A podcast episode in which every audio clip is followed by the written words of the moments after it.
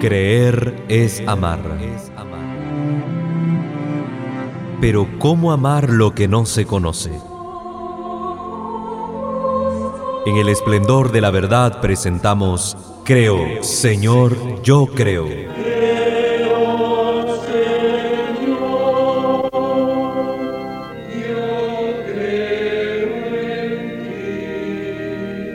Juntos profundicemos en cómo es la vivencia cotidiana de nuestra fe. Escúchanos y conoce más sobre nuestra fe católica.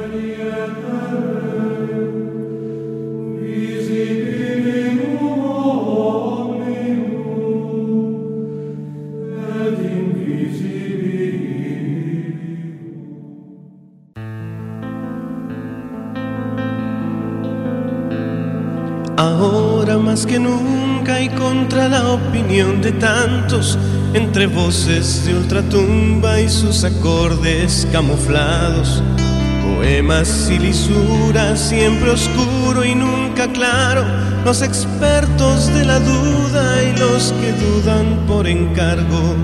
Ahora más que nunca y aunque te parezca extraño, entre genios que aseguran que ahora ya nada es pecado, los óleos contra natura y el abuso de lo abstracto, y en el ecran se estimula que todos seamos villanos. Ahora más que nunca y para decepción de varios, entre niños que pululan y fetos asesinados, entre algunos que disfrutan de las leyes del mercado. Mientras mi pueblo deambula sin comida y sin trabajo, ahora más que nunca y con los dientes apretados, entre horóscopos y brujas y un racismo solapado, entre Anás, Caifás y Judas, entre Herodes y Pilato. Y esa deuda que estrangula a todos mis pueblos hermanos, ahora más que nunca. Quiero que quede claro, respetando posturas, permítanme gritarlo.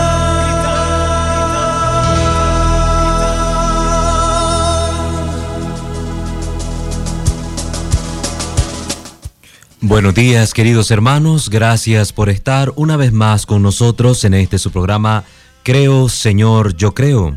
Como todos los lunes está con ustedes su servidor en Cristo, el seminarista Walter Fajardo, y también tenemos en controles a nuestro hermano Luis Montenegro.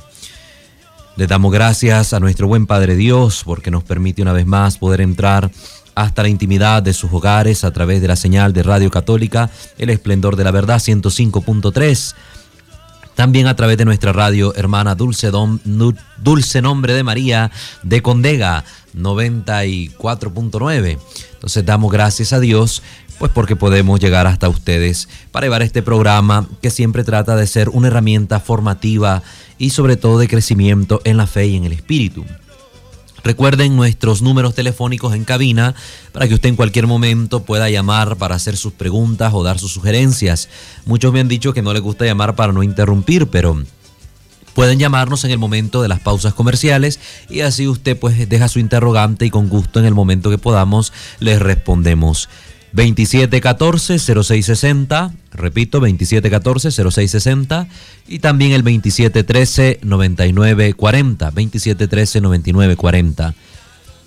Como siempre queremos enviar saludos a todos aquellos que nos están sintonizando a través del Facebook Live. Muchas gracias a todos los que están conectados para ver el programa. También saludos acá en Estelí a la familia Albir Videa del barrio Centenario que se ha reportado a través de los teléfonos de cabina. Saludamos a nuestros hermanos de la cuasi parroquia Santa Ana del Regadillo, especialmente allá a la comunidad de San Luis, donde el seminario este fin de semana estuvo realizando en ocasión del mes misionero, pues misión durante todo el fin de semana, casa por casa, llevando la palabra de Dios y tratando de sacar del error a muchas personas. Saludos a la pastoral de allá, a los jóvenes eh, de la pastoral Paz y bien, paz y bien. Entonces un saludo para todos ustedes. Saludamos a nuestra hermana Gloria Castillo Rostrán, que también está reportándose en el Facebook Live. Un saludo a la comunidad del Pino, a todos los fieles oyentes, a nuestros hermanos católicos que están ahí y a la pastoral juvenil también de esa comunidad. Saludos a toda la comunidad de El Regadío, especialmente ahí saludamos a nuestra hermana Evita Montenegro, a su mamá, a su familia, a los servidores que están allá, que siempre nos acogen con alegría. Un saludo para todos ustedes, a los jóvenes de aquella comunidad también un saludo especial. Saludamos a nuestro hermano Neri José Jarquín, a nuestro hermano Eliezer Hernández, también saludamos a nuestro hermano Oreste Isaac, a nuestra hermana Yaribet. Un saludo para todos ustedes. En Managua nos están sintonizando. Saludos para mi familia que sé que nos está escuchando. También a nuestra hermana Darlene Sánchez, a nuestros hermanos emausianos de acá de Estelí, un saludo para los varones y mujeres de Maús, saludos para nuestros hermanos dueños de negocio, a Mundo Católico San Agustín, Cristabel, un saludo para usted y quienes laboran con su persona, para su familia. En, eh, tenemos en librería El Huehuense. Un saludo para todos ustedes, a nuestra hermana Yadira también, nuestra hermana Norita y también ahí nuestra hermana Ninosca. A nuestra hermana Jessie Valeria Mesa Rivera, saludos, se está reportando también desde Managua. A nuestro hermano Ernesto Rubén, un saludo. Xiomara Palma y a nuestra hermana María José Valladares. Pues un saludo a todos ustedes. Que Dios me los bendiga. Vamos a comenzar entonces nuestro tema de hoy. disfrutan de las leyes del mercado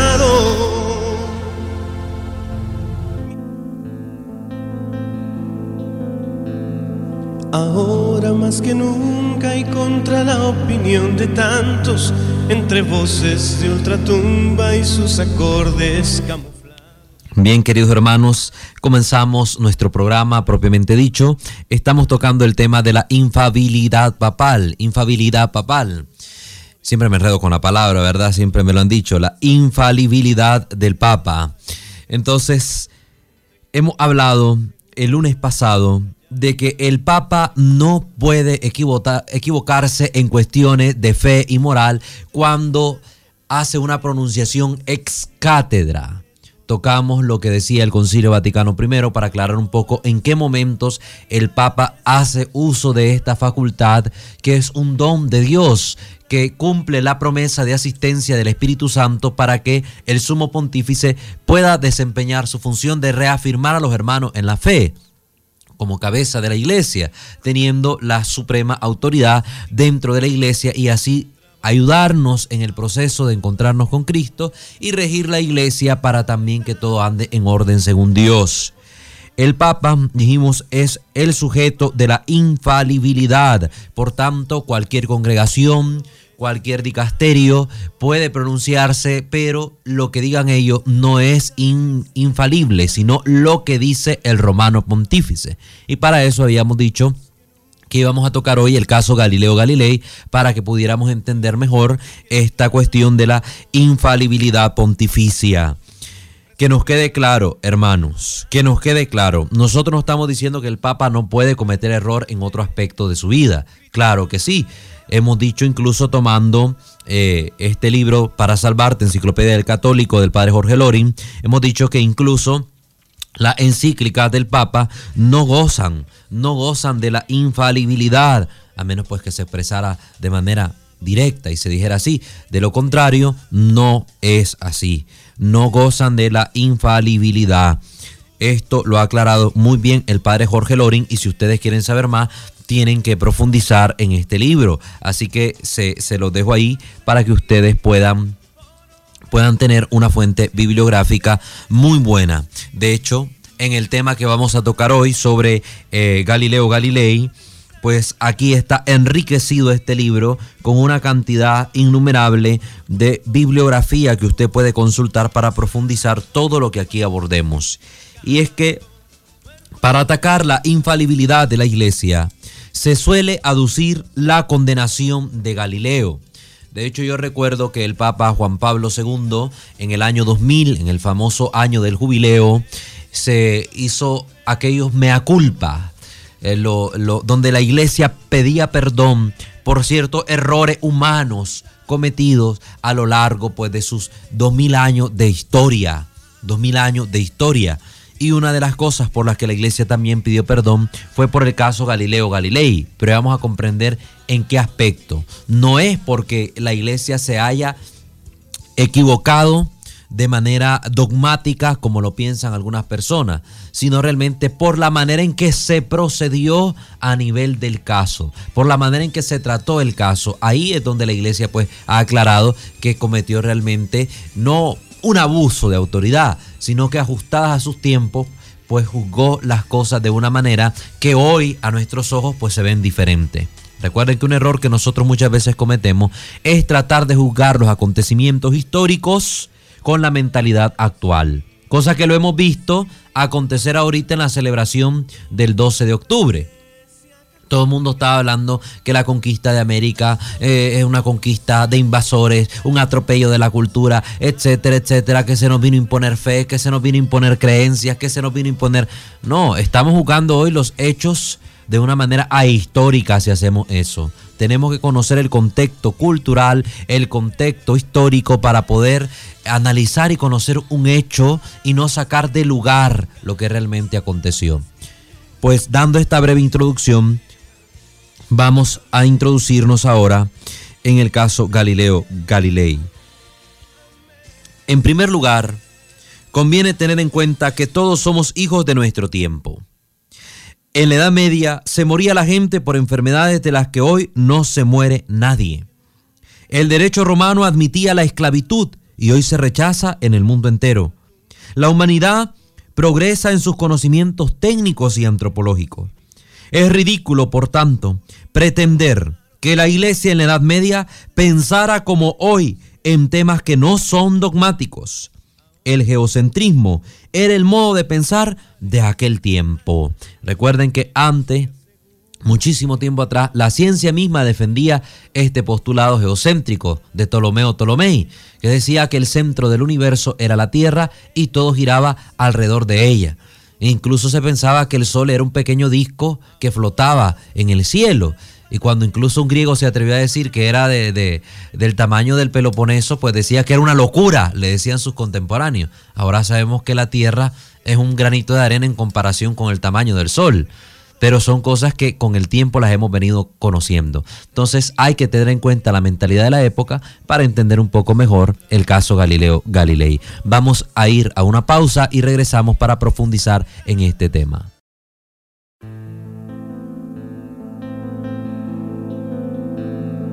Ahora más que nunca y contra la opinión de tantos, entre voces de ultratumba y sus acordes camuflados, poemas y lisuras, siempre oscuro y nunca claro, los expertos de la duda y los que dudan por encargo.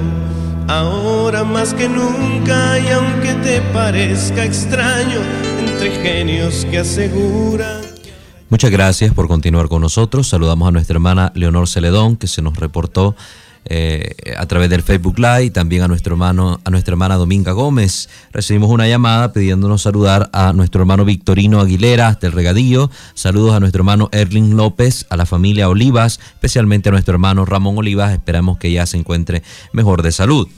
Estamos abordando este tema sobre el caso Galileo Galilei, con el cual algunas personas no instruidas, sobre todo que no leen de la historia, no solo de la iglesia, sino de la historia universal, pues ocupan para atacar, atacar a la persona del Papa, al magisterio pontificio, especialmente en esta cualidad que como sumo pastor tiene el Santo Padre, que goza de infalibilidad.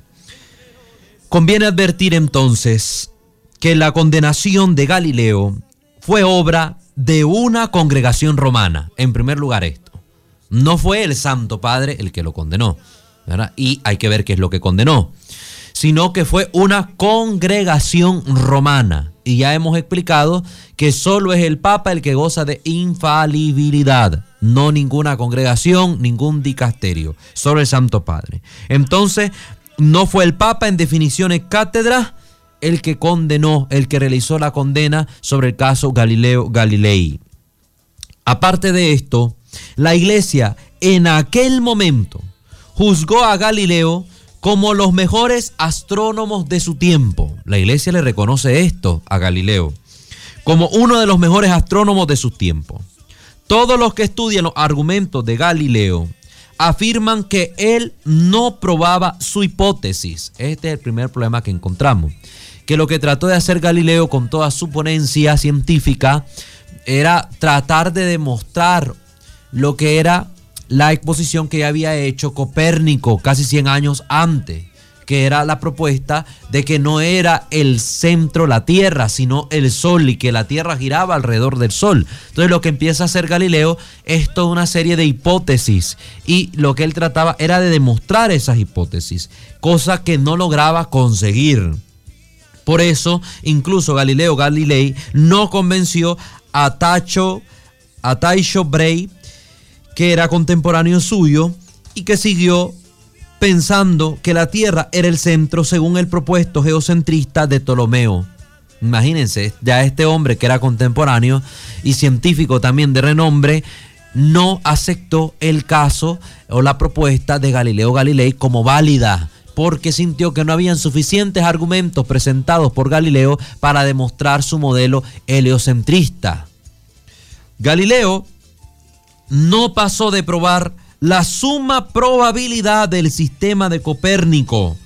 No pasó de ahí de probar que era probable, que era probable que Copérnico tuviera razón, sin conseguir demostrarlo con certeza. Es decir, le faltó argumentación científica, tal vez por las limitaciones científicas de la época, le faltó argumentación de peso para demostrar que lo que él quería dar a entender como cierto, no lo era, o mejor dicho, lo era.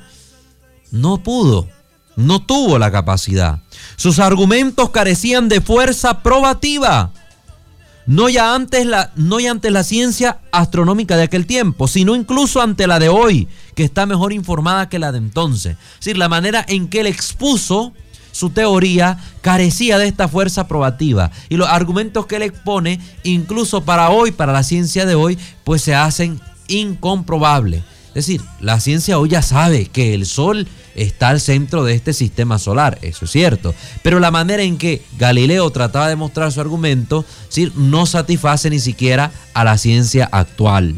Eso para que lo tengamos claro. Y no lo estoy diciendo yo. Ahí está en el libro del padre Jorge Loring con su cita correspondiente donde ustedes pueden profundizar en la bibliografía. El mismo Galileo reconocía la debilidad de su argumentación, Galileo Galilei. Por eso nos dice el padre Antonio Romañá, que es sacerdote jesuita y era director del Observatorio de Astrofísica del Ebro, que Galileo no pasó de probar la probabilidad del sistema de Copérnico sin conseguir demostrarlo con toda certeza. Y también el padre Antonio Due, que es sacerdote jesuita, sacerdote jesuita y director del Observatorio de Cartuja, dice que los argumentos de Galileo carecían de toda fuerza probativa. Tenemos dos grandes hombres en el campo de la astronomía y que nos están diciendo que Galileo no tuvo la capacidad suficiente para demostrar su punto de vista. En primer lugar, aclaramos eso. Segundo, Galileo, ¿qué es lo que hizo? Él tuvo la intuición de interpretar los textos bíblicos no literalmente como los teólogos de su tiempo, sino como hoy los interpretamos, sin saber él nada de los géneros literarios. Aquí está el otro grave error, que es por, por donde la iglesia se fue para hacer la famosa condena. ¿Cuál fue? Que Galileo se, se metió en un campo que no le correspondía. Él era astrónomo y se metió en el campo teológico y sobre todo en un campo bien delicado, el campo bíblico. Recuerden que la iglesia, como ya explicamos en temas anteriores, en el campo bíblico siempre ha sido bien delicada porque lo que ha tratado de evitar es que la gente interprete los textos bíblicos a su manera para equivocarse, porque esto les puede llevar al error y a la condenación. Entonces Galileo empezó a trastocar las Sagradas Escrituras y acomodar ciertos textos bíblicos para que encajaran con la propuesta heliocéntrica que él, que él estaba haciendo. Y aquí es donde él comete el error. Ciertamente, como hace notar el padre Jorge Loring, ya tuvo esta intuición, Galileo, de que los textos no debían interpretarse literalmente.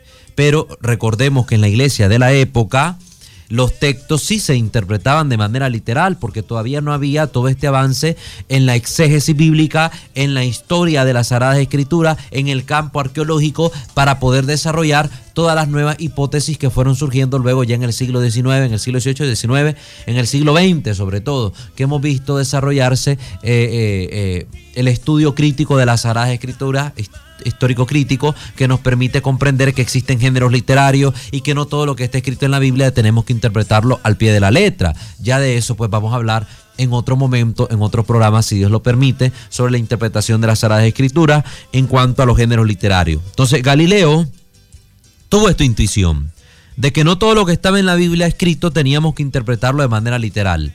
Pero al atreverse a meterse en ese campo y no dar el espacio suficiente para que los teólogos de la época profundizaran el mismo, pues él comete un grave error y es por ahí donde se va la iglesia para emitir el juicio. Porque la iglesia no estaba juzgando la teoría propiamente dicha de Galileo, porque no era ni siquiera original suya.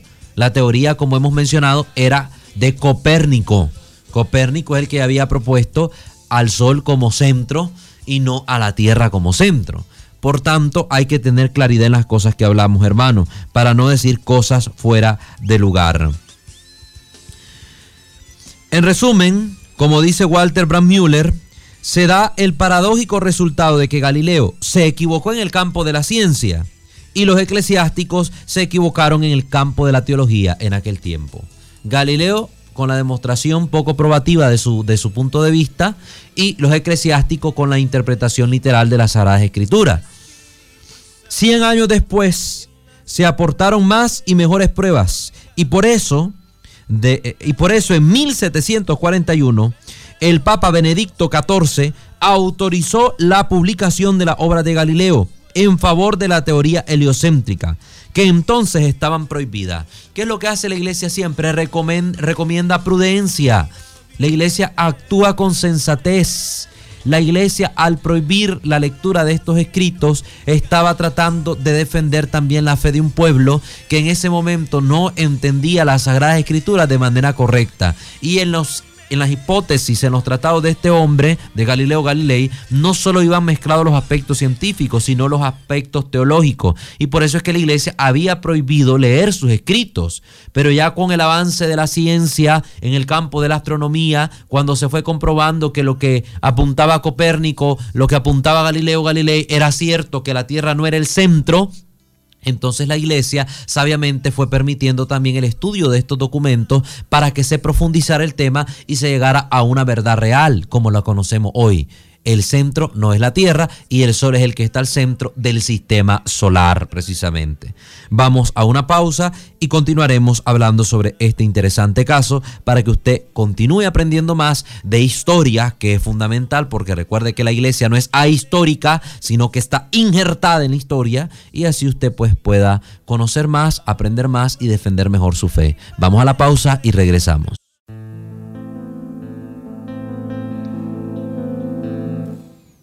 Gracias por continuar con nosotros, queridos hermanos.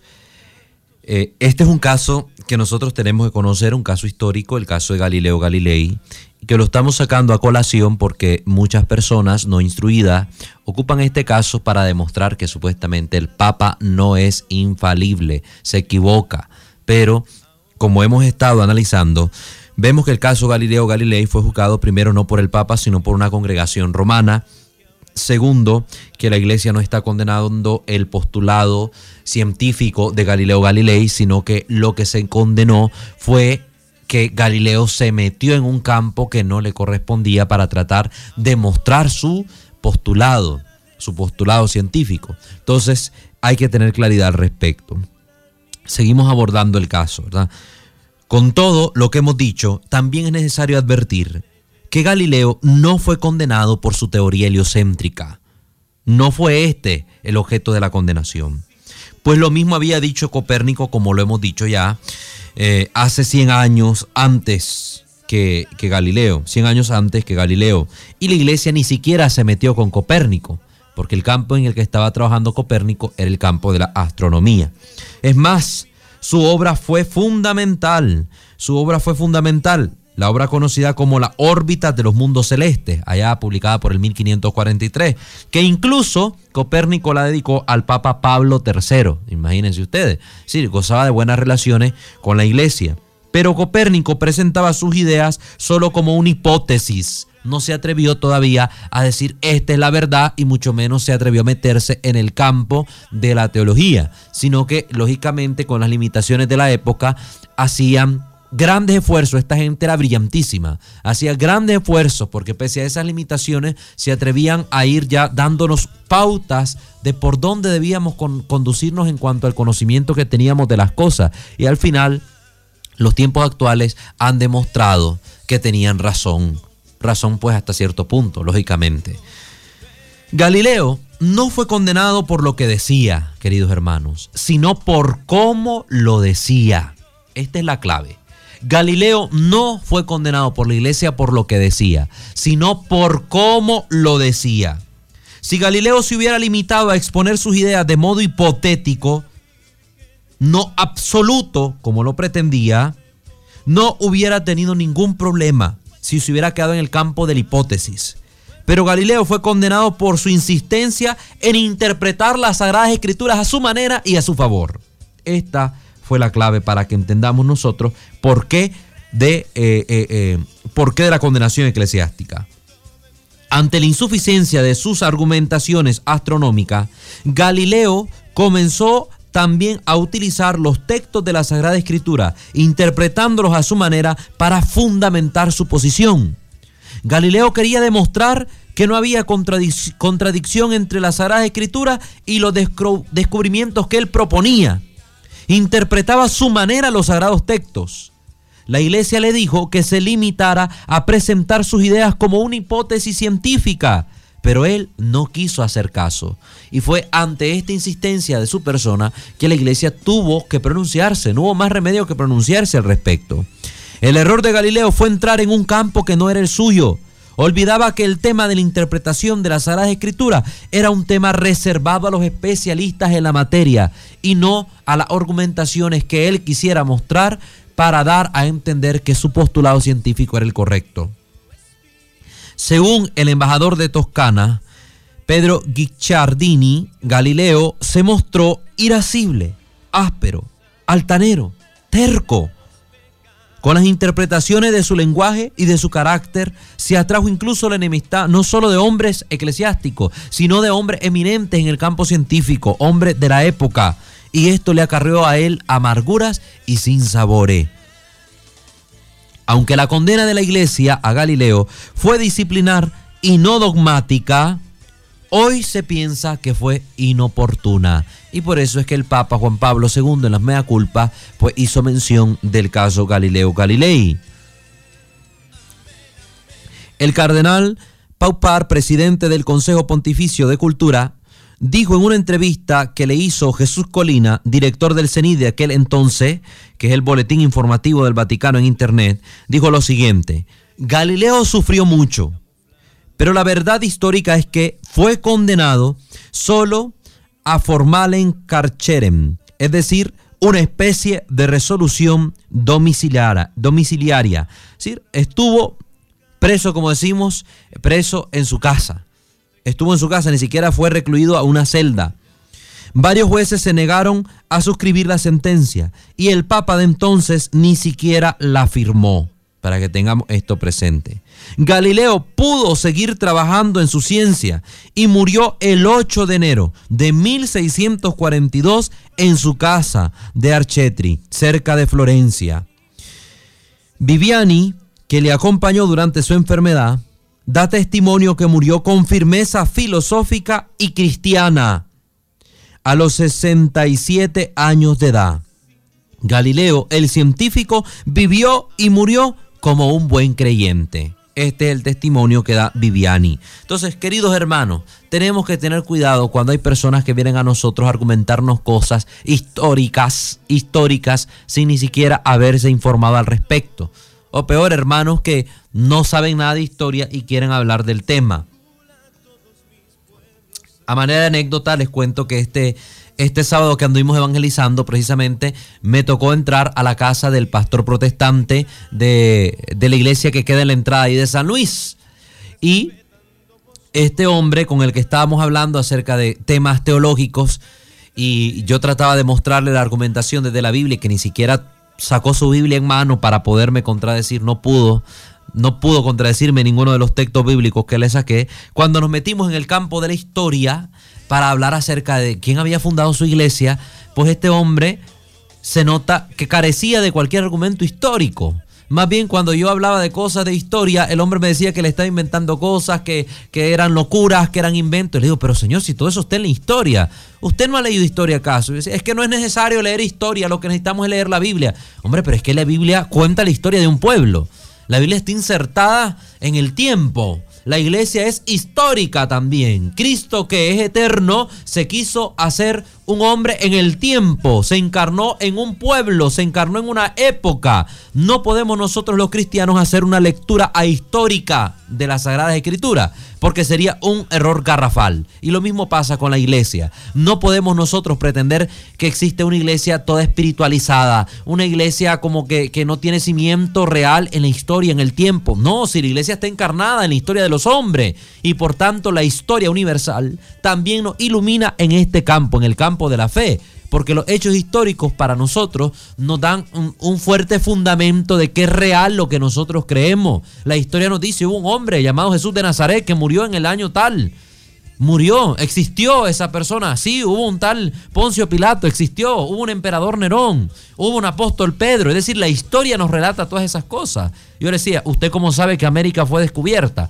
Ah, porque la historia nos dice que Cristóbal Colón la descubrió. Ahí entonces podemos confiar en la historia para estos datos que son datos profanos y cómo no vamos a confiar en la historia para que nos informe de estos datos que son también importantes para nosotros en el campo de la fe. Los datos como que la iglesia tiene dos mil años de existir, como que hay documentación documentación escrita a lo largo de estos dos mil años que nos dan evidencia de la existencia de comunidades cristianas a lo largo de toda el Asia, a lo largo de Europa durante esos primeros siglos de la cristiandad, que hay evidencia arqueológica, que hay templos, que hay catacumbas, que hay lugares con evidencia donde se muestra que la iglesia existió real y palpablemente en el siglo I, siglo II, siglo XIII, siglo XIV. La historia es necesaria. Y cuando uno viene y les pregunta a estos hermanos acerca de temas históricos, no pueden responder yo le digo, ¿dónde estaba, hermano? Su templo en el siglo XII no existía.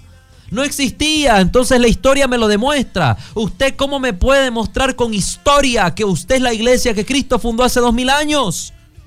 Demuéstremelo. Y no lograba explicarme nada.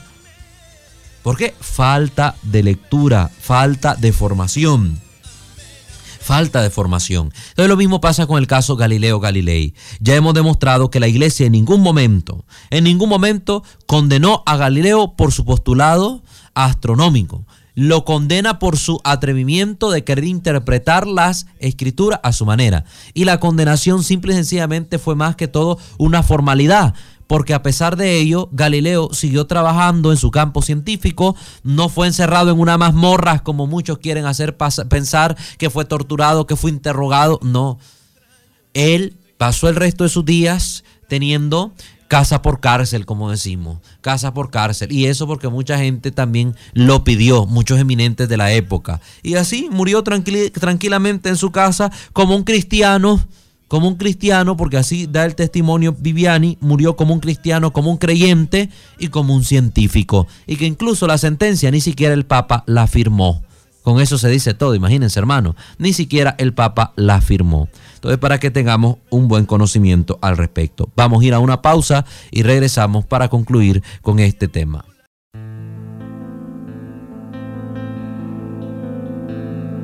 Ahora más que nunca y contra la opinión de tantos, entre voces de ultratumba y sus Bueno, queridos hermanos, ya llegando a este, llegando a este último bloque del programa, eh, simple y sencillamente resumimos. Hemos tocado el caso Galileo Galilei para demostrar cómo las personas que argumentan que el Papa se equivoca al emitir un juicio, pues más bien son ellos los que se equivocan porque la iglesia eh, no erró el Papa en esta materia. En ningún momento se muestra aquí que el Papa ha errado. Simple y sencillamente hemos aclarado que más bien Copérnico, eh, Galileo se había metido en un campo que no le correspondía, en el campo teológico, abusando, tocando las escrituras para acomodarlas a su hipótesis y tratar de demostrar que era cierto lo que él decía. Y por eso la iglesia emitió una condena contra él, no por la teoría, la teoría astronómica que él mostrara, tratando de presentar eh, el modelo heliocentrista de Copérnico, sino que porque trató de interpretar las escrituras a su manera. Y es que la Biblia nos enseña cómo se va al cielo y no cómo va el cielo, es decir, cómo se llega a las alturas al Señor y no cómo funcionan las cosas. Dios ha confiado el conocimiento de la estructura del mundo físico a las investigaciones de los hombres. La asistencia divina en la Biblia no está para resolver, resolver los problemas de orden científico. La Biblia no es un libro científico sino que lo que trata de hacer es procurar que nosotros comprendamos que Dios es la fuente de todo, como lo hace el Génesis. Cuando estudiemos, si Dios lo permite, en algún momento algún tema bíblico y toquemos el Génesis, nos vamos a dar cuenta de que lo que está escrito en el Génesis es para iluminarnos y hacernos saber que Dios es el creador de todo, el origen de todo, pero que las cosas no se dieron como están literalmente escritas ahí, que el primer día se creó la luz, el segundo día y que fueron días. No hay que saber incluso qué significa el término día en las Sagradas Escrituras, en, su lengua original, qué es lo que significa. Entonces, todo esto es importante conocerlo, pero la Biblia no es para darnos una información científica, no es ese sujeto. Sujeto es ser un libro de fe para ayudar a la fe del pueblo, para que el pueblo crea en Dios. No es para darnos todo una, un, listado de causas científicas, teorías, hipótesis. No, nada que ver. Entonces, cayendo a nuestro tema en cuestión, hemos hablado de la infalibilidad del Papa, cosa que no significa, también aclaramos aquí, impecabilidad. Y con esto ya voy abriendo tema, ya voy abriendo el tema de la próxima, del próximo programa, el lunes. Aquí estamos hablando de que en la historia han existido también sumos pontífices que no han vivido coherentemente con su estado no han vivido coherentemente su fe. Pero por eso decimos, infalibilidad no significa impecabilidad, decir que no pueda pecar el Papa. En ningún momento estamos diciendo esto. Pero sí hacemos notar que aunque sea el Papa más pecador del mundo, cuando ejerce su función ministerial, su ministerio petrino, goza de la facultad de la infalibilidad, aunque sea el Papa más pecador del mundo. El Papa, como todo hombre, puede tener sus faltas. Y ya recuerden la escritura en la primera carta de Juan dice, aquel que diga que no tiene pecado es mentiroso y hace pasar a Dios por mentiroso. En ningún momento estamos diciendo que el Papa no peca. No. Es un hombre y dice la carta a los romanos que por un hombre que pecó todos fuimos constituidos pecadores, por tanto el Papa también es pecador. Los sacerdotes son pecadores, el obispo es pecador, yo soy pecador, usted que me estoy yendo es pecador. Eso lo tenemos que tener claro. En ningún momento se está diciendo que el Papa no peca. Si más bien el Papa Juan Pablo II nos daba modelo de una fuerte lucha en el caminar cristiano por tratar de ser cada vez más perfecto. Se confesaba cada ocho días. Imagínense el Papa Juan Pablo II, que era el Papa y ahora está en los altares. Se confesaba cada ocho días. ¿Cuánto no menos necesitamos nosotros de la confesión? Cuánto más, mejor dicho, podremos decir, cuánto más necesitamos nosotros de asistir al sacramento que Jesús ha instituido para salvación también de nuestras almas. Necesitamos la confesión. Pues el Papa Juan Pablo nos daba muestra de esta lucha que él también espiritualmente llevaba contra sus imperfecciones y debilidades. Trataba de ser lo más santo posible para agradar a Dios, para agradar a Dios.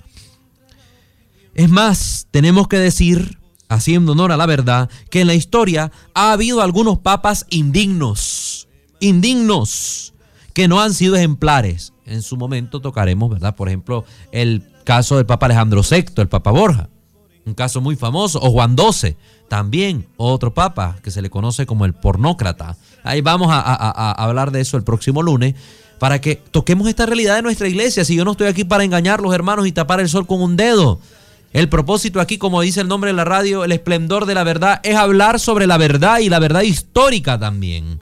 Y nosotros no vamos a tirarnos la de santo y que no pecamos y que no hacemos. No. Vamos a hablar de la realidad humana y ver cómo la grandeza de Dios y el poder de Dios, pese a esta realidad humana débil y pecadora, se manifiesta y actúa de una manera preeminente.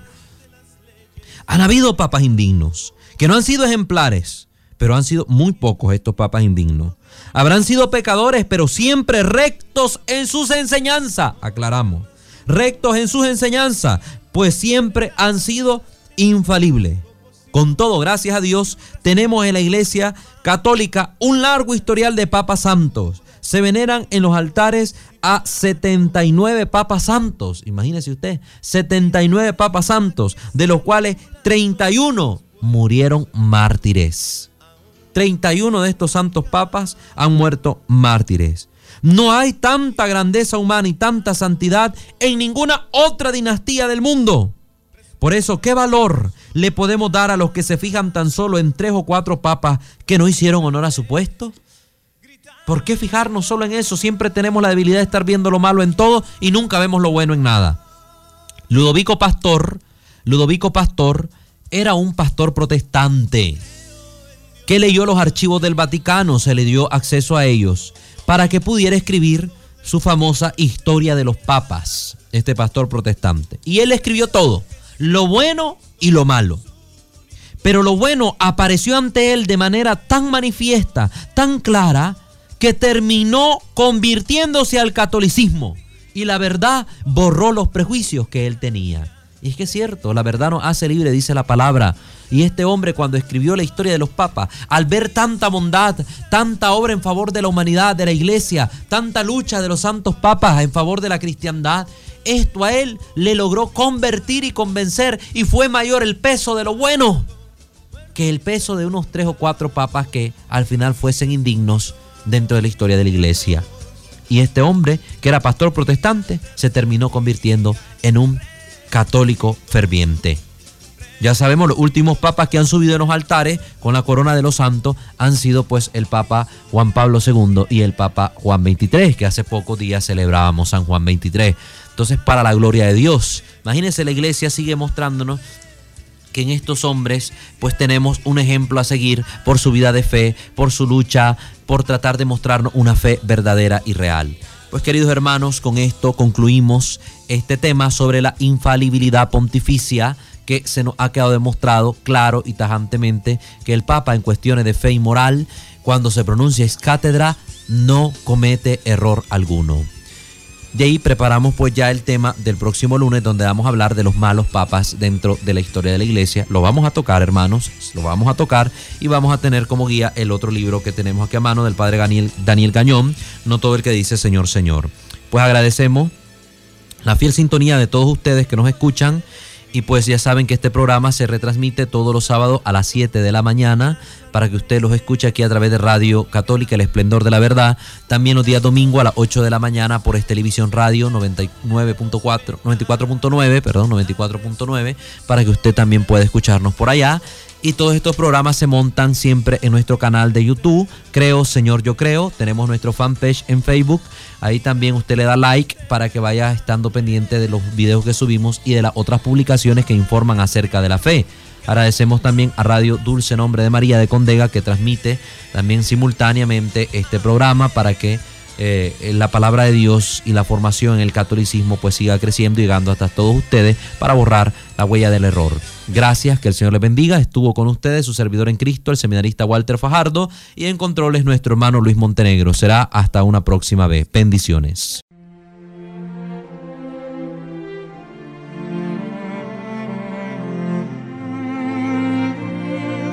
Creer es amar. Pero ¿cómo amar lo que no se conoce? En el esplendor de la verdad hemos presentado Creo, Señor, yo creo.